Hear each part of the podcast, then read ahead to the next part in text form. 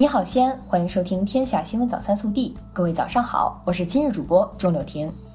今天是二零一九年八月九号，星期五，农历七月初九。首先来看今日要闻。八月八号，北斗智慧停车应用试点项目在西安市机动车停放服务中心启动。我市将进入车位查询、停车引导、即停即走、无感支付的智慧化停车管理时代。西安道路北斗停车年卡，二零一九年八月六号起开始预售。八月十五号至九月十四号正式销售，每车每年为两千八百元，日均资费为七点七元。本地新闻：八号，市委全面依法治市委员会召开第一次会议，市人大常委会主任、市委全面依法治市委员会副主任胡润泽出席，市委副书记、市长、市委全面依法治市委员会副主任李明远主持并讲话。市委副书记、市委全面依法治市委员会副主任韩松参加。李明远指出，要坚持统筹兼顾，把握重点，整体推进，开创新时代法治西安建设新局面。陕西省统计局八号发布统计报告显示，新中国成立七十年来，陕西经济总量不断扩张，增速稳居全国第一方阵。二零一八年人均 GDP 达到六万三千四百七十七元。人均 GDP 从一九五二年相当于全国的百分之七十一点四提高到百分之九十八点二，接近全国平均水平。今年上半年，我市在去年一百四十二个贫困村退出，一万四千五百三十四户，四万一千两百一十一名在册贫困户脱贫，圆满完成了既定脱贫攻坚目标任务的基础上，紧盯全面实现两不愁三保障，各项工作取得明显成效。八号，西安航空基地综合保税区正式通过国家验收，这标志着西安航空基地综合保税区建设迈向新台阶。八月八号，记者从市国资委获悉，上半年西安市属国有企业资产总额一万六千九百二十二点七亿元，同比增长百分之十六点二一。即日起，西安晚报联合多家单位发起“车让人人手归，西安好车主百日零违法”挑战赛。报名成功的西安车主，只要在一百天内没有任何违法行为，就能获得电子油卡等奖品。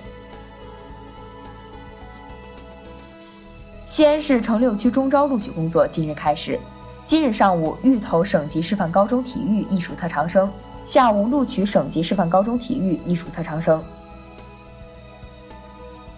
八号晚，今年第六期问政时刻高陵区蓝田县应考，市民分别送上雕刀和镇尺，希望下足功夫提升营商环境。八号，广州市中级人民法院一审公开开庭审理了陕西省委原常委、秘书长钱引安受贿一案，钱引安被指控非法收受他人财物，折合人民币共计六千三百一十三万余元，其当庭表示认罪悔罪。庭审结束后，法庭宣布休庭，择期宣判。八月五号，延安甘泉县五名中学生结伴到该县梅水街道办曲里村一处自然水域玩水时，不幸溺水。当晚二十一时，五名溺水者陆续找到，但均已无生命体征。八号晚，第二届全国青年运动会在山西太原开幕。截至八月六号，在先期结束的部分项目中，我省运动员已经获得了二十枚金牌、二十二枚银牌、四十二枚铜牌。暖新闻：七号，陕西中医药大学的教师们从清华大学培训归来途中，列车上偶遇突发疾病的患者，教师们听到广播求助后，不约而同立即起身赶往患者乘客所在车厢，通过专业诊治、穴位按压，帮助患者缓解症状。车厢内，全国各地的乘客纷纷为这些大学教师鼓掌。国内新闻：针对媒体报道美国驻港总领馆官员接触香港港独组织头目时，外交部驻港公署有关负责人八月八号紧急约见美驻港总领馆高级官员，提出严正交涉，表达强烈不满和坚决反对，要求美方就此作出澄清。八月十号。中日双方将在日本举行新一轮中日战略对话，双方将就双边关系和共同关心的国际地区问题深入交换意见。此次是双方时隔七年重启对话。据中央气象台消息，超强台风利奇马正在奔向浙江，中心附近最大风力有十六级，预计将于十号白天在浙江中北部一带沿海登陆。国家防总已启动防汛防台风三级应急响应。电子商务司负责人八号介绍，二零一九上半年，中国网络零售市场保持快速增长，全国网上零售额达四点八二万亿元，同比增长百分之十七点八。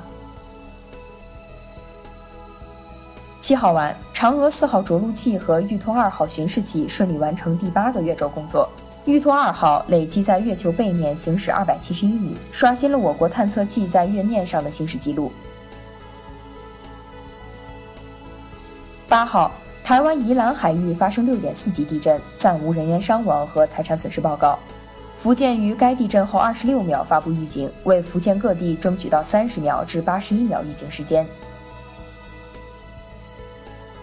八号，第十八届世界警察和消防员运动会在成都开幕。当中国香港警队入场时，全场爆发出热烈的掌声，看台观众纷纷起立鼓掌，高喊雄起，表达对香港警队的敬意和支持。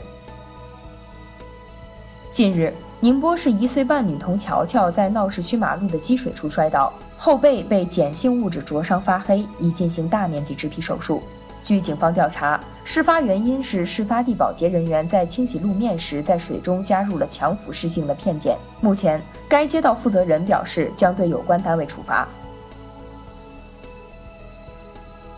截至八号十七时，电影《哪吒之魔童降世》已连续十三天获得单日票房冠军，累计突破三十亿，跻身中国影史票房总榜前八名，并成为中国影史首部进入三十亿俱乐部的动画电影。微调查：